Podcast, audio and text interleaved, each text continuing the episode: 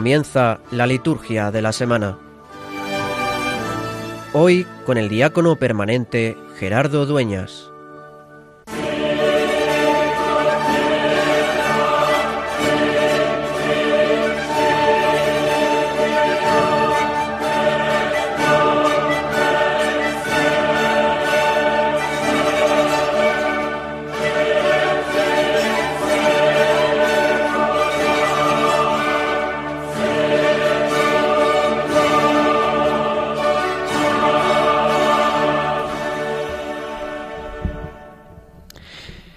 Tú eres rey. Esa pregunta de Pilato resume quizá la fiesta que estamos celebrando este domingo. ¿Eres rey? Y Jesús contesta, tú lo dices, soy rey. Yo para esto he nacido y para esto he venido al mundo. La fiesta de Cristo Rey con la que culminamos el año litúrgico nos pone ante la realidad teológica de la realeza de Cristo. Cristo es Rey. Jesucristo es el Rey del universo, sacerdote eterno y Rey del universo, como rezamos en el prefacio. Pero, ¿qué quiere decir que es Rey? Porque a continuación, en el Evangelio, después de que Pilato le dice, entonces eres Rey, él le dice, es verdad, sí, lo soy, tú lo dices. Para eso he nacido, para eso he venido al mundo. Y explica, para ser testigo de la verdad. O sea que su reinado es diferente. Es un reinado que consiste en ser testigo de la verdad. Ya hace muchos años, decía el, Papa San Pablo VI, que nuestro mundo necesita más testigos que maestros. Pero hace muchos más años, en la plenitud de los tiempos, cuando el Hijo de Dios se hizo carne y vino a compartir nuestra vida, Él se identificó a sí mismo como el verdadero testigo, el testigo fiel de la verdad, aquel que entrega su vida, porque ha conocido la verdad auténtica. Y cada uno de nosotros, como cristianos, debemos de ser testigos de la verdad que Cristo ha resucitado. Eso es lo único que sabemos celebrar, eso es lo único que vivimos, eso es lo que da sentido a nuestra vida cristiana y a nuestra existencia humana. Que Dios, al cumplirse la plenitud de los tiempos, envió a su Hijo, a su Hijo único, nacido de mujer, y se encarnó, para que nosotros en nuestra humanidad podamos descubrir la divinidad que se hace presente. Pero no le bastó con encarnarse, sino que se puso en el camino del abajamiento y se sometió incluso a la muerte y una muerte de cruz. Y es ahí, como dice Pablo en el himno a los filipenses, cuando Dios lo resucitó y lo exaltó y le dio el nombre sobre todo nombre. El reinado de Cristo no es el reinado del poder. El reinado de Cristo no es el reinado del honor. El reinado de Cristo no es el reinado de nuestro intramundo humano, sino que su reino no es de este mundo y es testigo de la verdad, de esa verdad que nos habla de nuestra dignidad, de la dignidad de todos los humanos, de esa verdad que nos habla de la misericordia especialmente con los pobres, con los que sufren, con los necesitados, de esa verdad que es que Dios se identifica con los últimos de la historia. Yo para esto he nacido, para esto he venido al mundo, para ser testigo de la verdad. También tú y yo hemos sido consagrados como sacerdotes, profetas y reyes. Y hoy, en esta fiesta de Cristo Rey, estamos llamados a renovar nuestra dimensión real, nuestro compromiso en ser testigos de la verdad, de la verdad de ese Dios que nos transforma, porque quiere vivir nuestra vida y nos sigue invitando a vivir la suya. Feliz fiesta de Cristo Rey. Feliz fiesta de ser testigos de la verdad, como Cristo, el Rey del universo.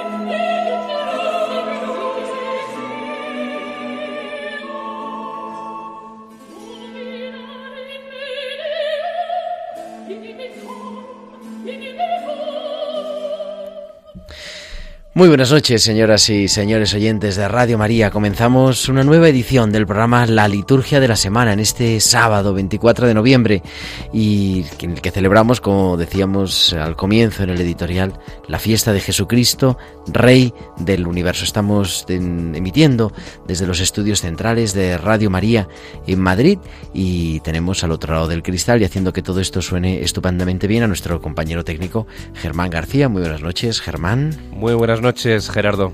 Y también a su lado, pues en tareas de técnicas y tareas de producción, a Irene Kate Robinson. Buenas noches, Irene. Muy buenas noches, Gerardo. Y a todos ustedes, para celebrar este último programa del año litúrgico 2018, porque la semana que viene, 1 de diciembre, celebraremos ya el inicio del nuevo año litúrgico con el primer domingo de Adviento.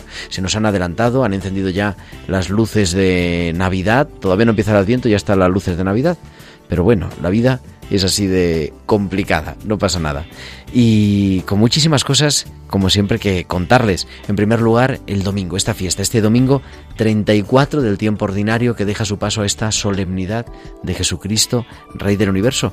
Y con muchas más cosas. Esta semana, el calendario de la semana, tenemos una fiesta. El próximo viernes, el día 30 de noviembre, celebramos la fiesta de uno de los apóstoles, del hermano de Pedro, San Andrés el que también nos pone en comunión con toda la Iglesia oriental. El patriarca de Constantinopla es el sucesor de Pedro, el sucesor de Andrés, y entra en comunión con su hermano Pedro, como se suelen saludar el Papa Francisco y el patriarca de Constantinopla, Bartolomé, ¿no? Hermano Pedro, hermano Andrés. Pues celebramos esa fiesta, la fiesta de San Andrés. Y con muchas más cosas, porque queremos también detenernos en este programa en lo que significa el año litúrgico. Estamos llegando a su fin. ¿Qué quiere decir? ¿Cómo podemos vivir nosotros esa espiritualidad litúrgica? ¿Qué es esto del año litúrgico? ¿Desde cuándo se viene viviendo? ¿Qué es lo que significa? ¿Y cómo lo podemos cada uno de nosotros experimentar en nuestra vida espiritual cotidiana?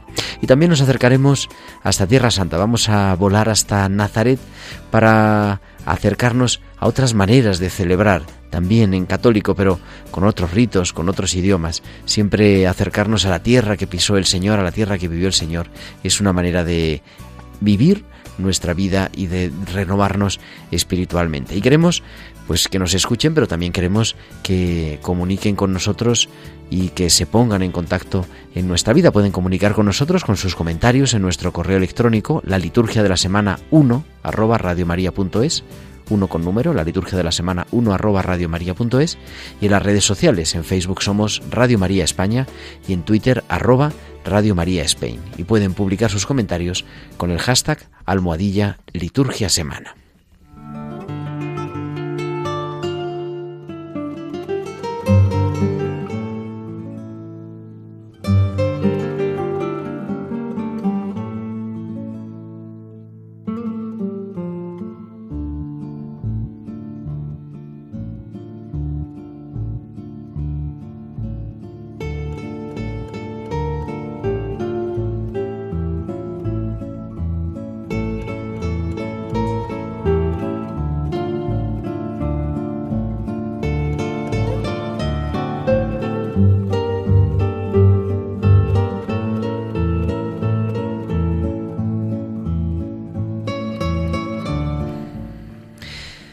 Trigésimo cuarta semana del tiempo ordinario, segunda semana del Salterio para los que rezan las vísperas y hemos comenzado con las primeras vísperas de esta solemnidad, nuestro Señor Jesucristo, Rey del Universo, último domingo del tiempo ordinario. Así se llama la fiesta en el nuevo misal, nuestro Señor Jesucristo, Rey del Universo. Una solemnidad que celebramos pues llenos de alegría y que luego vamos a continuar y que como siempre pues nos queremos acercar a la liturgia de la palabra. Tenemos al otro lado del teléfono a Inmaculada Castillo. Buenas noches, Inma. Hola, Inma, buenas noches, que está escuchándonos, pero nosotros no la escuchamos. Ahora sí la oímos. Buenas noches, Inma. Muy buenas noches. Muy buenas noches. Perfectamente. ¿Cómo está? Porque está, se ha traído en casa de cuidar, está cuidando, asistiendo a los enfermos en primer, en primer razón, ¿no? Está tu hija un poquito pachucha, pero... Pastoral de la salud, pastoral de la salud, ya sabes. También, eso lo tenemos en tres días, el próximo martes. Pero, pero todo bien. Todo bien, todo bien. Bueno, te echamos de menos aquí también en el estudio, pero nos ayudas también a vivir Igualmente. la liturgia de la palabra, como hacemos siempre. Y este domingo, como es el último domingo del tiempo ordinario, tenemos unas lecturas un poco peculiares, unas lecturas apocalípticas. Vamos a leer el libro, de el libro del Apocalipsis, precisamente como segunda lectura, y el, un libro especial, que también es un libro apocalíptico, que es el libro de Daniel. Esa es la primera lectura, tomada Inma, del capítulo 7 de la profecía de Daniel. Sí, para comprender la visión que narra el libro de Daniel es necesario situarnos en su contexto. El pueblo israelita vive en un enfrentamiento con la cultura helenista que se traduce en una persecución religiosa. Todo ello se refleja en una situación de crisis y división entre los judíos. Hay dos personas que están presentes en el sueño de Daniel. La primera es un anciano con los rasgos de vestiduras blancas como la nieve y sus cabellos como lana pura, en un tronco del cual brotaba llamas de fuego rasgos con los que representa a Dios y su grandeza, Dios mismo que preside y está en la humanidad desde siempre. Y en la segunda, un hijo de hombre, una figura humana que es conducido hasta el encuentro con el anciano, quien le otorga poder eterno y su reino. Este reino tiene como características la universalidad, todos los pueblos están llamados a cogerlo, es eterno, es para siempre, el reino permanece en cualquier circunstancia, por muy difícil que sea siempre hay rasgos de vida, y su gratuidad, como expresa en el texto, el Dios del cielo hará surgir un reino. No depende de la acción humana, es una iniciativa de Dios donde el ser humano es invitado a participar. A través de esta, de esta visión, Daniel quiere transmitir al pueblo judío que Dios permanece y camina con ellos.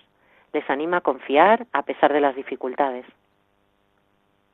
Y respondemos a este salmo, digo a esta lectura, con el salmo responsorial, que este domingo es el salmo 92. El Señor reina vestido de majestad.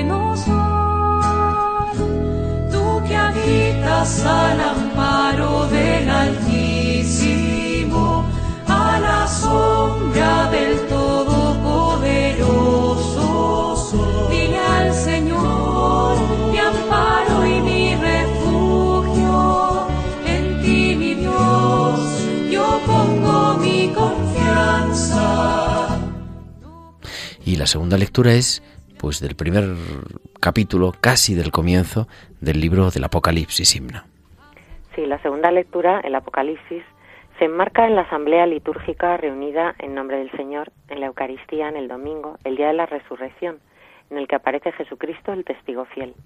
Este es un texto litúrgico lleno de matices cristológicos, en el que se programa la grandeza del que ha de ser alabado en un himno que encontramos en el versículo 7 de la lectura de, hoy.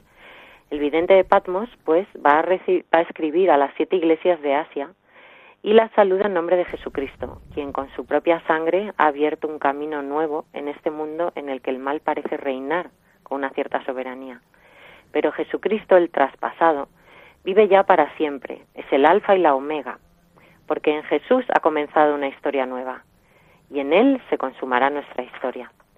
No deberíamos olvidar, a pesar de lo que se cree comúnmente, que las descripciones del Apocalipsis descubren algo que debe llegar en el futuro, sino que es algo que se cuenta como ya sucedido, aunque en clave de futuro. Se ha escrito para hablar de Jesucristo el traspasado y no de catástrofes, para hablar del triunfo de aquel que ha puesto el amor por encima del poder y la política de la época. Y otra cosa, es el mismo Jesús el que habla de sí mismo y de las cosas de Dios y del cielo. ¿Para qué? Pues para que sigamos teniendo esperanza en su vuelta, en el triunfo definitivo de Dios. La garantía de la muerte y la resurrección de Jesús. En este libro se habla del cielo, no del infierno. Es el cielo el que se presenta al vidente y el vidente a sus lectores, los cristianos que sufren en este mundo y en la historia. Estas son las claves de las lecturas del Apocalipsis y de este hermoso texto de la liturgia de, hoy. Todas las imágenes litúrgicas que se acumulan y los títulos cristológicos como Rosario de Cuentas de Zafiro es para afirmar el triunfo de Dios y de Jesucristo sobre nuestra vida y nuestra muerte. Y después de la segunda lectura, el aleluya nos prepara para el centro de la liturgia de la palabra, que es la proclamación del Evangelio.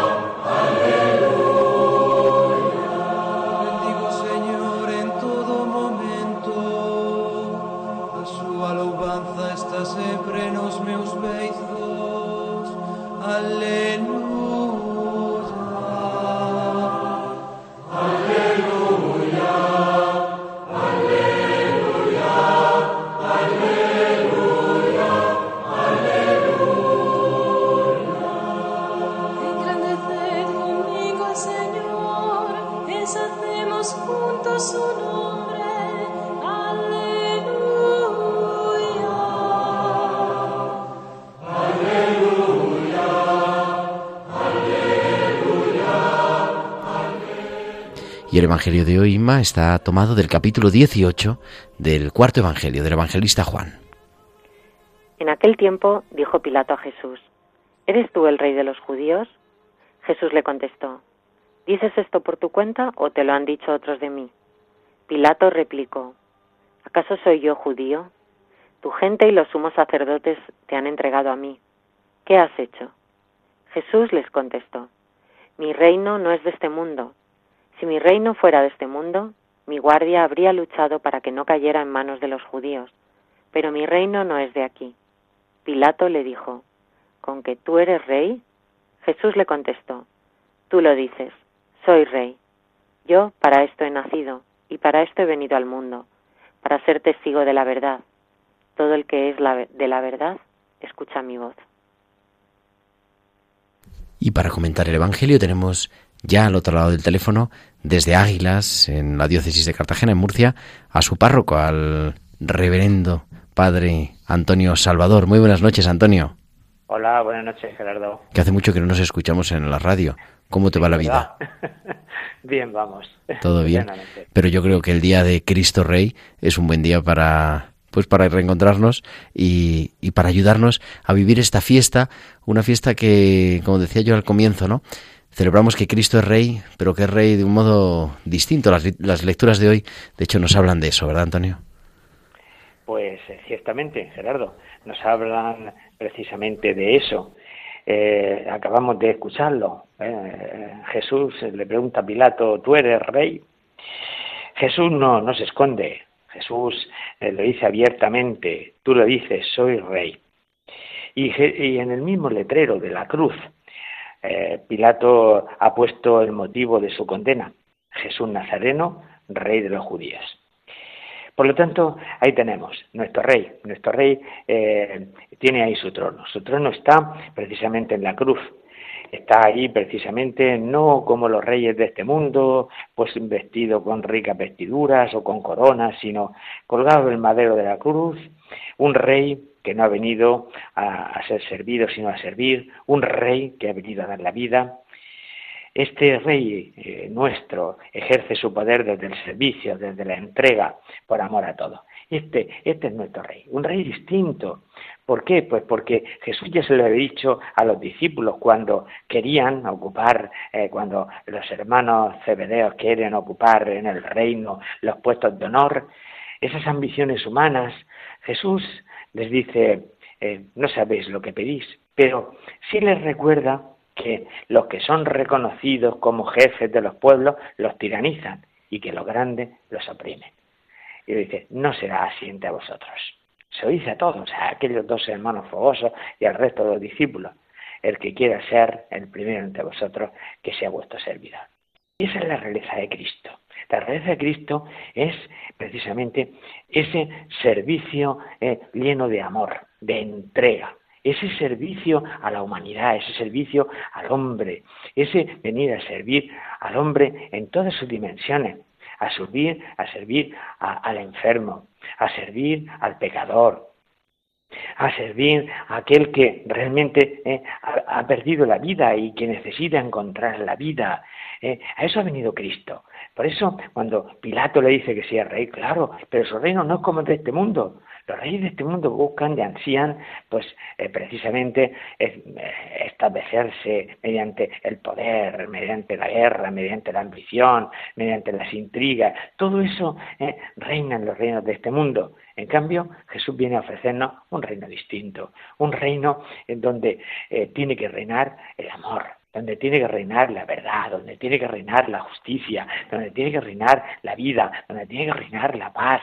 Eh, este, este es el reino, este es el reino de Cristo, este es el reino que nosotros tenemos que intentar cada día hacer posible.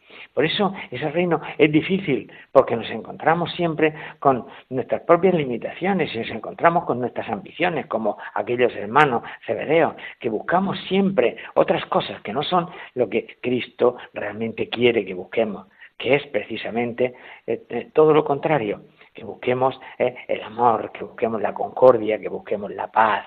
eso es lo que realmente es el reino. Y ahí es donde reina Cristo. Cristo empieza a reinar cuando entre nosotros somos capaces de vernos como hermanos, somos capaces de perdonarnos, de comprendernos, de querernos, de ponernos en el lugar del otro, de, de, servir al otro, de dar la vida por el otro. Ahí es donde empieza el reino de Cristo, ahí es donde reina Cristo, porque ese es el reino de Cristo, ese es el reino nuevo, el reino que le ha traído.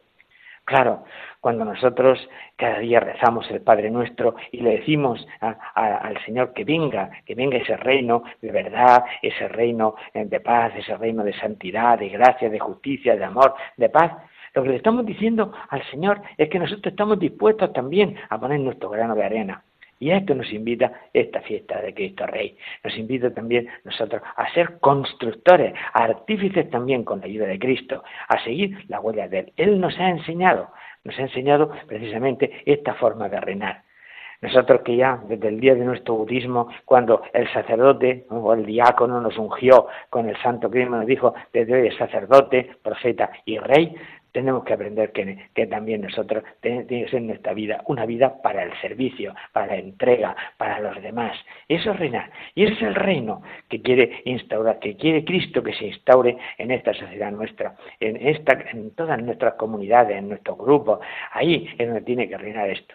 Pues pidámosle a Cristo, Rey, en esta fiesta que con la que culmina el año litúrgico, que nos ayude a ser artífices, a ser constructores, a hacer posible ese reino, que no es fácil, no es fácil, porque tropezamos siempre con aquellas cosas que realmente hay en nuestro corazón, que son nuestros intereses, pero Cristo nos dice que el gran interés, el por encima de todo, es servir, es entregarnos, es dar la vida. ¿Qué es lo que él hizo? Despojarse de todo, despojarnos de lo que nos estorba para realmente llenarnos de aquello que nos hace falta para poder hacer posible este reino. Pues que Jesucristo, el Rey del universo, nos ayude a nosotros a también a seguir ese trabajo, esas huellas, ese esfuerzo por hacer posible ese reino en medio de nosotros. Feliz domingo de Cristo Rey. Pues feliz domingo, Antonio Salvador, y muchísimas gracias. Como siempre a ti, Gerardo, un abrazo fuerte. Antonio Salvador, párroco de Nuestra Señora del Carmen en Águilas, en la diócesis de Cartagena, nos ayuda, como siempre, a vivir el domingo.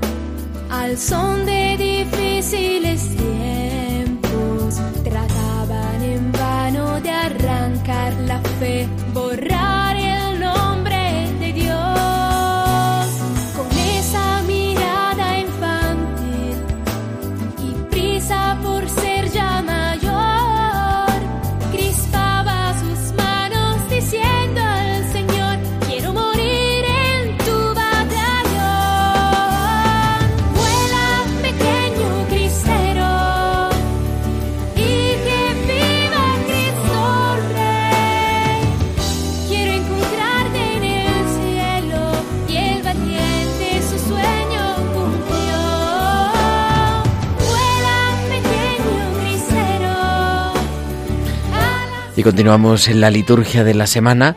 Y tenemos al otro lado del teléfono a Rafael Casás, que es diácono, subdelegado episcopal de liturgia de la Archidiócesis de Santiago de Compostela. Muy buenas noches, Rafa. Buenas noches, Gerardo. Buenas noches, queridos oyentes. Y muchísimas gracias por, como siempre, aceptar la llamada y el, y el reto que, que cada día es de explicarnos una cosa, pero sabes que me gusta cómo nos, nos acercas a la liturgia de una manera profunda, pero de una manera muy pedagógica. Y yo hoy quería que habláramos un poquito, unos minutos, de, de lo que es el año litúrgico. Hablamos muchas veces del año litúrgico y hoy hemos dicho un montón de veces ya lo que llevamos de programa que hemos empezado a celebrar, ¿no? Esta tarde de sábado, mañana domingo, el último domingo del tiempo ordinario, el último domingo de este año litúrgico 2018. Pero, ¿qué es el año litúrgico? ¿Cómo lo podemos vivir? Eh, ¿Qué es lo que contiene? No sé, que nos pudieras acercar un poquito a eso con tu, siempre, con tu buen hacer de profesor. La pedagogía, a ver si somos capaces de, de contar esto en cinco minutos. Vamos a ver si efectivamente estamos a punto de cerrar el año litúrgico y cerrarlo con esta fiesta de Jesucristo, Rey del Universo. Una fiesta que comenzó eh, así colocada en otro lugar del año litúrgico, pero que tiene su sentido cerrando el año porque el reinado de Cristo se producirá de una manera plena al final de los tiempos. Por eso lo hemos colocado después de la reforma litúrgica, Pablo VI en el año 1969, cuando promulga las normas de la liturgia del nuevo calendario, pues lo coloca ahí. Había sido Pío XI en la encíclica Aquas Primas en 1925 quien había instaurado esta fiesta de Jesucristo Rey del Universo. Había mm, celebrado ese año de 1925 eh, los 1600 años del concilio de Nicea, nada menos, y había decretado que se celebrase esta fiesta, pero el último domingo de octubre, para renovar la consagración del todo, de todo el género humano al Sagrado Corazón de Jesús con la fórmula que ya había, ya había propuesto San Pío X. Y entonces, pues colocamos esta fiesta ahora al final del año litúrgico, Cristo, Alfa y Omega, principio y fin de todas las cosas, Rey eterno, Rey universal, y cerramos así el año litúrgico. Claro, se mueve, claro, sabemos que se mueve de fecha, ¿eh? porque nuestros domingos, pues, eh, no caen siempre el mismo, el mismo día. Si contamos desde el 25 de diciembre, que es Navidad, tenemos que contar cuatro domingos para atrás. Es una de las fechas, por eso el, la fiesta de Jesucristo, Rey del Universo, se mueve de hoy este año pues es 25 de noviembre, pero otros años será 26, 27, 28, depende de, del, año en el que estemos en curso. Es una fecha importante para eh, de estas fiestas movibles para poder, poder comprender el año litúrgico. Y vamos a comenzar después de esta fiesta. Tenemos la semana última de tiempo ordinario y ya comienza el año litúrgico el domingo de Adviento, que pues este año celebraremos el, en diciembre, el día 2 de diciembre, comienza el Adviento. Y así se va distribuyendo año litúrgico. Tenemos cuatro semanas de Adviento, donde celebramos la espera de Cristo en una dimensión escatológica también, una de la espera de la última venida de Cristo, pero también nos preparamos para conmemorar la primera venida de Cristo. Así que después del Adviento tenemos Navidad. El tiempo de Navidad, unas cuantas semanas, dependiendo también del año, porque la otra fecha clave que tenemos que ver, además del 25 de diciembre, es la primera luna eh, llena de primavera. Es un poco difícil esto, ¿eh? no sé si los oyentes se pueden ir centrando en esto, pero tenemos la fecha del 25 de diciembre para calcular hacia atrás los domingos de Adviento y tenemos la luna llena de primavera para calcular hacia atrás la cuaresma, la Pascua, la Semana Santa hacia adelante, ¿vale? Y hacia atrás, la Cuaresma, para llegar a esas semanas de tiempo ordinario que hay después de Navidad, antes de la Cuaresma. O sea, como esos dos, podríamos decir, Sí, como dos, dos- quicios, dos ¿no? clave. dos- eso Mm. es. Que Si es la Navidad si y la Pascua. Exactamente, la Navidad y la Pascua. Entonces, para colocar la fecha de la Navidad, muy fácil, ¿verdad? 25 de diciembre. Eso no tiene pérdida. Ah, eso no tiene pérdida, es muy fácil, ¿vale? Y después, dependiendo que sea domingo, el día anterior a Navidad, los días anteriores, pues se va a mover esta fiesta también de, los eh, domingos de Adviento, porque ahí también empezarán a contar hacia atrás los domingos de tiempo ordinario. Y la otra fecha clave es la luna llena de primavera. Si nosotros cogemos la luna llena de primavera, la primera luna llena de primavera, a partir del equinoccio de primavera, nos situamos en marzo, ¿vale? y el primer domingo después de la primera luna llena, esa va a ser la fecha de Pascua. Si somos capaces de colocar esa fecha de Pascua, ¿vale? tenemos el domingo de Pascua, una semana para atrás, domingo de Ramos, y contamos 40 hacia atrás, y tenemos miércoles de ceniza. Y así es la, la otra manera de colocar las fechas. Para eso son movibles, por eso decimos, ha caído muy tarde la Semana Santa este año, cae muy alta, cae muy baja. Aquí en Galicia se dice así, ¿no? Dice, cae alta, cae baja, tal, pues este año pues va a ser más tarde. Este año eso quiere decir alta o baja. Sí. Tarde es alta. Exactamente. Ah, vale. Pues eh, ahí tenemos eh, eh, cómo colocamos las fechas del, del año litúrgico. Y entonces, a través del año litúrgico, lo que nos propone la Iglesia es vivir un contenido especial en estos tiempos, ¿vale? Y si celebramos la fiesta de Navidad, pues eh, ahí con la venida del Señor y, y celebrando, como dicen aquí los niños en el colegio, el cumpleaños de Jesús. Es una manera así muy infantil de decirlo pedagógicamente para los niños, ¿no? Pero nosotros celebramos realmente la encarnación del Salvador. O sea, se ha hecho, se- Dios ha tomado tan en serio al ser humano que se ha encarnado, se ha hecho uno de nosotros, ¿no?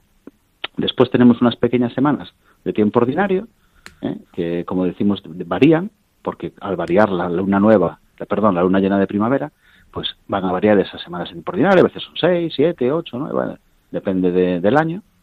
Y después de, celebramos la cuaresma para prepararnos el tiempo penitencial, para prepararnos para la Semana Santa.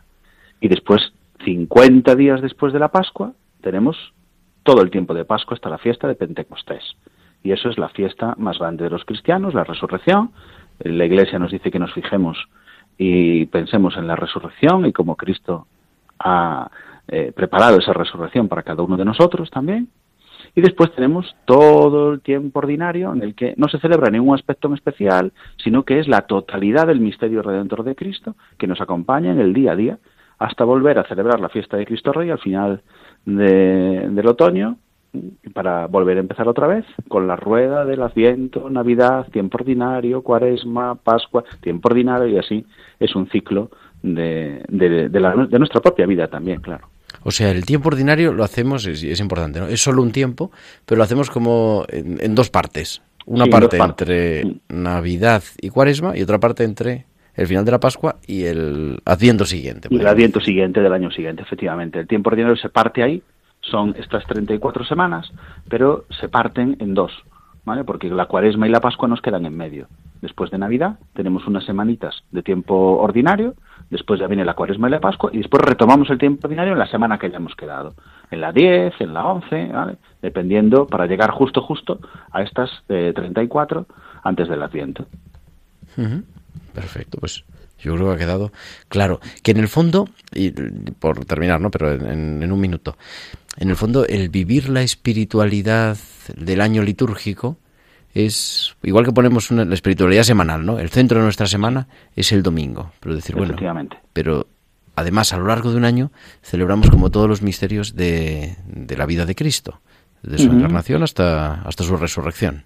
Exactamente, y te le ponemos un color, así por decirlo. También, de hecho, veremos que en la celebración litúrgica eh, los sacerdotes se visten de un color, porque le damos a ese domingo un color especial.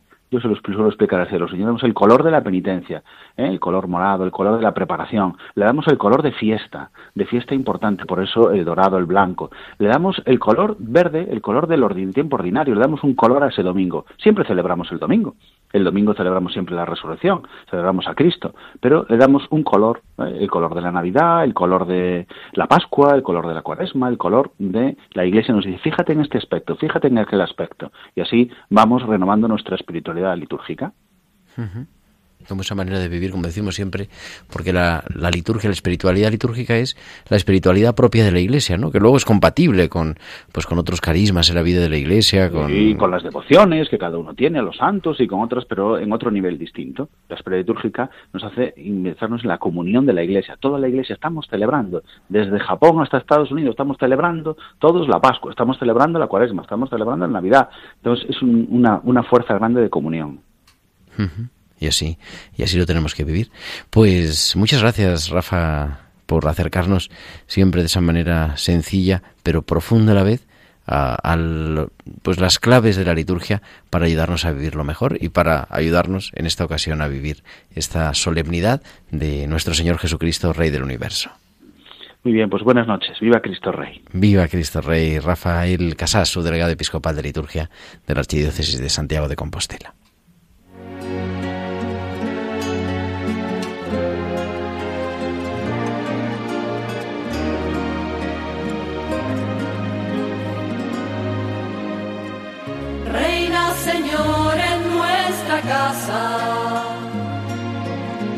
Reina Señor en nuestro corazón. Llena el silencio de hoy con tu abundancia de amor. Quédate siempre con nosotros. Gracias Jesús porque me amas tal cual soy nada es igual desde que supe de tu amor. Te doy mi nada, mi todo, mi vida, Señor.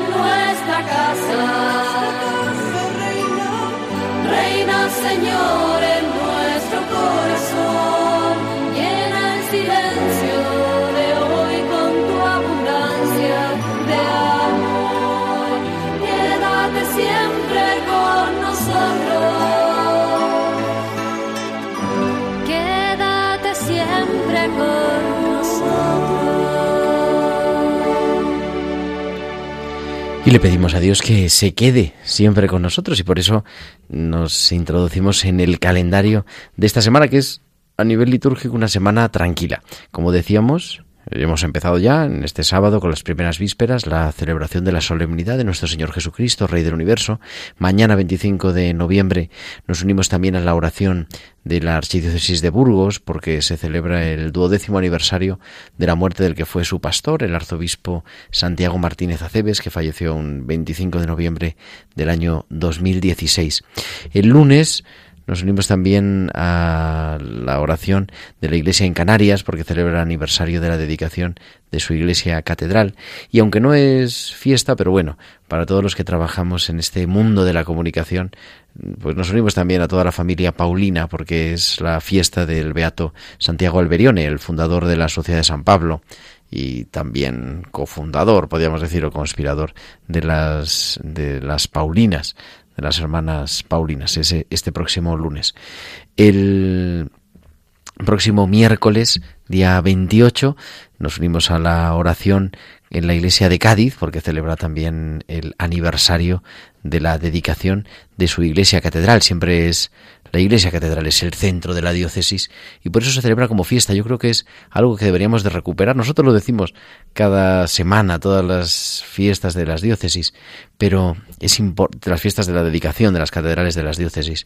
Pero ojalá cada uno en el lugar en el que estemos seamos capaces de vivir esa comunión con la iglesia diocesana, con la sede del pastor. La catedral es el lugar donde tiene la cátedra el pastor diocesano. Y el próximo viernes, el viernes día 30, celebramos una fiesta entrañable, la fiesta de San Andrés, hermano de Simón Pedro, elegido por Cristo para ser apóstol suyo. Vamos a leer el, relato de su vocación, ¿no? Es la fiesta de este próximo viernes. Siempre celebrar la fiesta de un apóstol es ponernos en comunión con toda la Iglesia y reconocer eso que decimos en el credo, que la Iglesia es una, santa, católica y apostólica. Reconocer la apostolicidad de la fe. La tradición sitúa la misión del apóstol Andrés en Asia Menor y en Grecia y su glorioso martirio, esa cruz en aspas, la cruz de San Andrés, en la ciudad griega de Patras. Pues celebramos esa fiesta, la fiesta de San Andrés, el próximo sábado y culminaremos la semana el 1 de diciembre, comenzando el 1 de diciembre con la memoria libre de Santa María en sábado, como siempre el último día del año litúrgico 2018 y también uniéndonos a las iglesias de Granada y de Tuy Vigo porque ese día 1 de diciembre celebran el aniversario de la dedicación de su iglesia catedral.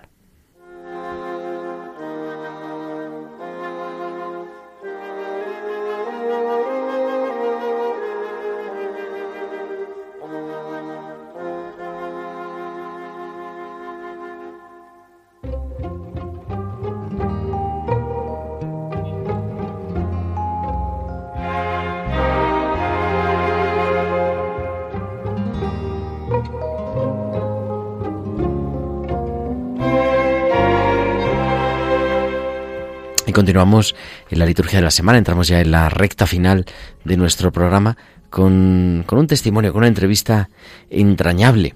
Y es que vamos a viajar hasta Nazaret. Muy buenas noches, Sor Cecilia. Sí, buenas noches. ¿Cómo están? Pues estamos estupendamente. ¿Ustedes cómo están? Gracias a Dios también muy bien, muy contentas de continuar el carisma aquí en la Tierra Santa, en Nazaret. Porque Sor Cecilia es la vicaria de, de la Madre Abadesa del Monasterio de Clarisas de Santa Clara de Nazaret. Así es, ¿no? Esos son todos los títulos. Sí, Santa, sí. La vicaria por tres años es el servicio de estar al frente de la comunidad eh, la madre abadesa es la, la primera y enseguida la, la vicaria. Y viajamos hasta allí, eh, está en directo, nos está atendiendo, además es una hora más tarde y además es una hora monástica, o sea que le agradecemos de manera especial que nos atienda y romper este momento en la comunidad para acercarnos a, pues eso, a la vida de las clarisas pero y a la vida de, oración, ¿no? A la vida escondida también en ese carisma de Santa Clara, de las, hermanas pobres, pero vivida en la Tierra Santa. A mí me gustaba, yo he tenido la ocasión de estar la semana pasada, ya hemos hablado en más ocasiones, pero siempre volvernos a encontrar. La semana pasada tuve la ocasión de estar con ustedes. Yo creo que además precisamente hace, no, no fue el miércoles, me parece, el miércoles de, de la semana pasada, eh, cuando tuvimos la ocasión de, de encontrarnos para compartir ese carisma y esa aventura, porque son siete religiosas mexicanas que junto con dos francesas y dos de Costa de Marfil, ¿puede ser? Tres de Costa de Marfil, ¿no? Eh, dos de Costa de Marfil. Dos de Costa de Marfil, la que forman esa comunidad ahí escondida en Nazaret, viviendo su Nazaret particular. Y yo le había pedido a, a, Sor Cecilia que nos contara, ¿no? Cómo fue esa aventura de dejar su monasterio de Zacatecas y embarcarse hasta Nazaret, nada menos. Sí, bueno, pues fue algo muy grandioso y pues en los misterios de Dios, ¿verdad? Que uno no alcanza a comprender. Eh, nos decían que pues estamos como esas lumbreras, ¿verdad? Que están ocultas, pero que se dejan ver de vez en cuando. Y fue una experiencia muy bonita nosotros porque el padre que nos fue a hacer la invitación a Zacatecas en realidad no lo conocíamos el padre Fernando Mendoza, que es el encargado de las clarisas en el mundo entero, y dijo que iba con una misión muy, muy importante, pues nosotros nos sorprendimos, ¿verdad? No lo conocíamos al padre, aunque él es mexicano, trabaja en Roma, y ahí nos expuso esta invitación para salvar este monasterio de Nazaret, porque en realidad pues iba a terminar aquí la vida contemplativa clariana porque no había el suficiente número de hermanas para continuar con esta misión en la Tierra Santa. y él fue con esa encomienda a México y después de un periodo de oración en nuestra comunidad de Zacatecas, Monasterio de la Inmaculada Concepción, pues vimos que nuestro Señor nos estaba pidiendo esta nueva llamada y fue en un clima de oración que se pudo realizar este llamado, esta respuesta, ¿verdad? Un segundo llamado y que con gusto hemos respondido mis hermanas y que estamos contentas de descubrir cada vez nuevas cosas muy hermosas que el Señor nos regala.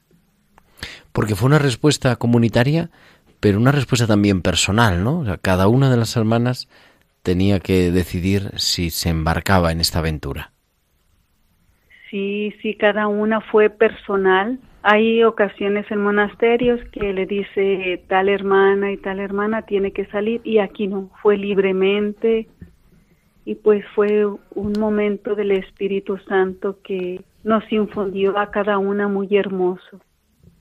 Y pues aquí estamos en ese sí abriendo nuestras puertas, nuestro corazón a esta nueva cultura, a todas las personas, ¿verdad? Que nunca nos imaginamos que no íbamos a tener contacto con ellas, pero que la gracia de Dios es muy hermosa, ¿verdad? Y nos ha permitido vivir momentos muy, muy bonitos.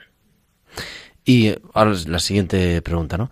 No sé si está, bueno, están, no sé si están las hermanas o si va a hablar. Y mire, aquí está Sorgema también. Y ah, Sorgema, la música, por favor. A ver, aquí está. Música del monasterio. Ahora sí. Bueno, ahora hablamos con ella. No, pero le iba a preguntar. Eh, ¿a quién, quién, es Sorgema? Sí. Ah, Buenas noches. ¿Cómo está usted?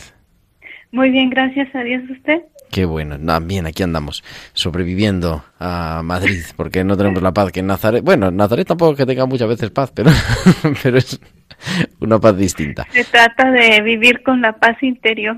Efectivamente. Aunque exteriormente no haya. Así es. Decía, eh, llevan ahí tres años, ¿no? Prácticamente, tres años y, y, un, y fracción, que dicen los mexicanos. Eh, ¿Cuál ha sido tu balance, tu vida como religiosa clarisa, una religiosa joven además? Las, las monjas no tienen años, pero una religiosa joven. Eh, no sé, ¿cómo, ¿cómo ha sido la experiencia? Porque al fin y al cabo dices, bueno, si estamos en el monasterio, es una vida eh, contemplativa, tampoco es salir todos los días de paseo. Pero es distinto, ¿no? Saber que es en la tierra donde Dios se hizo carne. Sí, bueno, en lo personal ha sido una experiencia muy rica. Primero, encontrarme con las diferentes nacionalidades en el monasterio porque es internacional.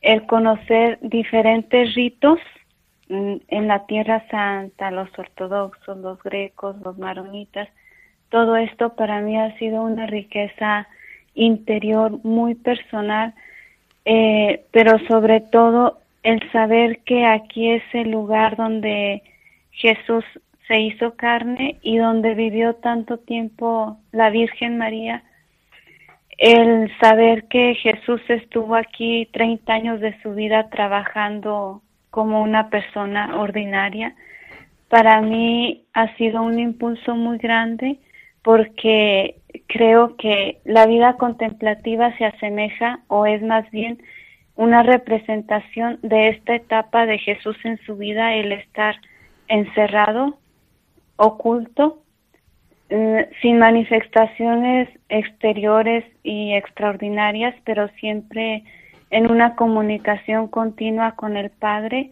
y haciendo del trabajo una obra de salvación. Y creo que la presencia de la Santísima Virgen en este lugar mariano donde la cuna de María ha sido también muy importante porque la Santísima Virgen siempre ha sostenido mi vocación y la ha guiado como una verdadera madre. Qué bonito eso, ¿no? De decir, unir la vocación a, esa, a esos años, que al final es la mayoría de los, del tiempo de Jesús, ¿no? Jesús estuvo, nos decían, eh, precisamente en Nazaret, las hermanas de Nazaret, nos decían, Jesús estuvo tres horas en la cruz, tres años de vida pública, pero estuvo 30 años de vida oculta en Nazaret. La grandísima mayoría de su, de su vida la vivió ahí, donde ustedes están ahora viviendo también de forma oculta, pero sosteniendo con esa presencia y con esa oración la vida de toda la Tierra Santa y la vida de todos los cristianos en el fondo, ¿no? Sí, es, un compromiso muy grande, pero también es una dicha muy grande y una conciencia también de saber que no somos dignas de este llamado, que Dios no llama a los mejores, pero Él llama a quien Él quiere y pues para nosotros ha sido una gracia muy especial el estar en este lugar tan santo. Y yo le quería preguntar, estamos en un programa de liturgia, la liturgia de la semana. Mm, sugería, bueno, la, hermana Gema es la que toca el órgano a todo lo que da, con toda potencia, porque las celebraciones, y yo he tenido ocasión de participar en varias de ellas, son muy cuidadas, la vida litúrgica es muy cuidada, pero decían, ¿no? Es en varios idiomas, pero también en varios ritos. Cada semana, me parece que es los jueves, celebran en un rito los, jueves o los martes. Los jueves, es la misa en la tarde. Eh, vienen personas árabes de aquí y un, un jueves, cada jueves, un, rito latino, rito greco y maronita. Se van alternando, ¿no? Son tres, pero yo creo que es importante nuestros oyentes, ¿no? Son tres ritos católicos, o sea, es un monasterio católico, y son tres ritos católicos. Luego en Tierra Santa hay más ritos ortodoxos y tal. Pero celebra, ¿no? Porque los católicos no solo somos de rito romano, sino que también hay otros ritos en la iglesia. Sí, sí, sí, son estos ritos, están los ortodoxos, los melquitas, bueno, hay muchísimos, pero aquí nada más están, los que vienen aquí con nosotros son tres, tres ritos, y todas las misas en árabe. ¿Y cuál es esa acogida? el, cómo lo viven, ¿no? y además me parece que el domingo celebran en árabe, o sea, la misa de la comunidad es en árabe. En árabe. Bueno, este, principalmente se les trata de acoger, se les presta el lugar. Eh, los domingos, pues nosotros participamos con las personas.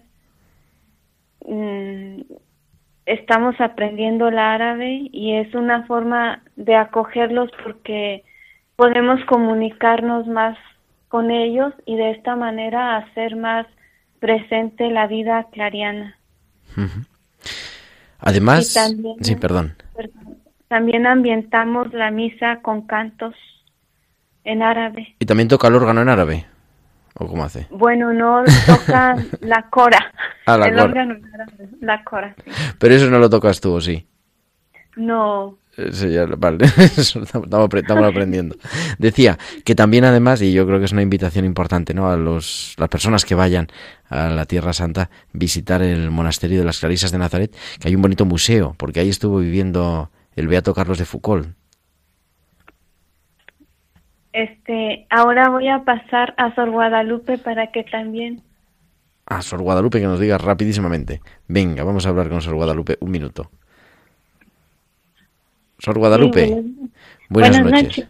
Tenemos 40 segundos, pero decía, tenemos un museo en, en, el monasterio de Nazaret, sobre todo dedicado al Beato Carlos de Foucault, que estuvo viviendo allí. Sí, así es, estuvo viviendo por tres años aquí con las hermanas Clarisas, donde fue descubriendo lo que Dios quería de él. Quería él también experimentar la vida oculta, descubrir a Jesús aquí en Nazaret y este monasterio tuvo la dicha de tenerlo aquí, el cual nosotros ahorita contamos con diferentes reliquias de que él, de él, y son las que vienen diferentes peregrinos, sobre todo de Francia, a conocer un poco de, de, Carlos de Foucault, a ver las reliquias, y también este nosotros aprovechamos también para hacer un poquito Mm, ventas de rosarios, tarjetitas, para que puedan llevarse un recuerdo de aquí de Nazaret, los peregrinos. Pues los invitamos a, los peregrinos, de verdad, a tener esa experiencia de, acompañar, de visitar el museo y de pedir también la oración de las hermanas Clarisas de Nazaret. Yo los voy a emplazar. El próximo martes vamos a, a tener un programa especial en tiempo de cuidar sobre Tierra Santa, a que podamos continuar esta conversación apasionante que estamos teniendo. ¿Les parece? Muy bien. Bueno, pues muchísimas gracias las clarisas de Nazaret, porque el tiempo se nos echa encima. Muchísimas gracias y buenas noches. Sí, buenas noches, Gerardo. Hasta pronto. Hasta pronto. Gracias, bendiciones. Y a todos ustedes, señoras y señores oyentes, la sintonía nos recuerda que el tiempo se nos acaba, pero volveremos la semana que viene, el próximo sábado, 1 de diciembre, ya en las primeras vísperas del primer domingo de Adviento. La liturgia de la semana, como siempre, en Radio María, de 9 a 10 de la noche, de 8 a 9 en Canarias. Hasta entonces, un saludo un abrazo, descansen, sean felices de su amigo el diácono Gerardo Dueñas. Han escuchado la liturgia de la semana con el diácono permanente Gerardo Dueñas.